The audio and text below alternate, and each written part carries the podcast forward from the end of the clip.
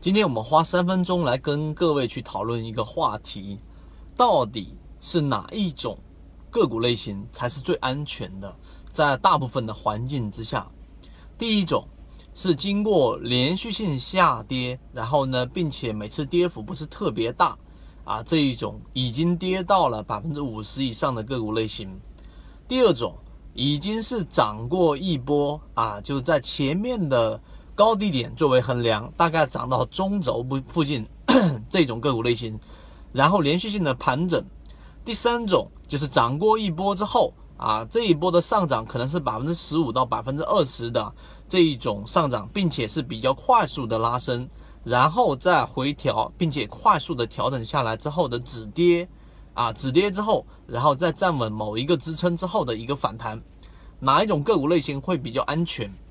现在留几秒钟，大家自己去在脑子里面过一遍，在任何行情之下。当然不可能存在某一种个股形态，它是啊放之四海皆准，并且都会我们说有持续上涨的。但如果你把这一个理论再往后啊去延伸一下，其实真正的操作里面，我们认为第三种操作模型是比较安全的。为什么呢？首先第三种模型啊，我们先说第三种，它连续性的上涨本身代表资金非常强势，那么这一种快速的调整或者说下跌。啊，大部分的原因是源于前面的短线获利者出逃。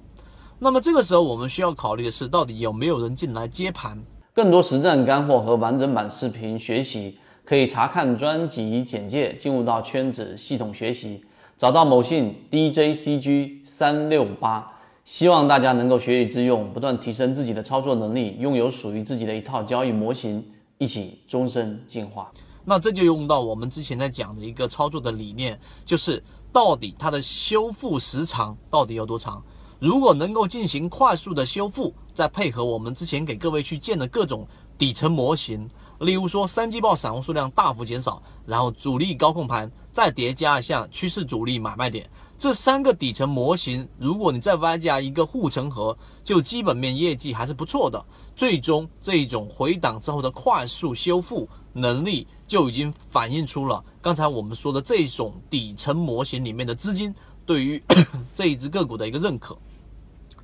当你明白这个道理之后，你把这种呃去研究的方式去看一看第一种模型，连续性的下跌，那么这种下跌呢，往往是参与者的这一种内心本身就已经在接受着一种煎熬，这是第一种类型。第二种类型，要不就是拿着这只个股几乎都不看了。啊，偶尔看一看，哎呀，还在跌，基本上我就等着，大不了给我儿子，大不了给我孙子。这种形态、这种心态的这种参与者占绝大多数。如果我是一个机构，我想要去把这些参与者的这一种筹码拿到我手上，让他们的内心进行反转，实际上是需要很大的动能和很大的这一种推动力。所以，第二第一种模型不太靠谱。第二种模型呢，由于涨幅过高，在中轴附近，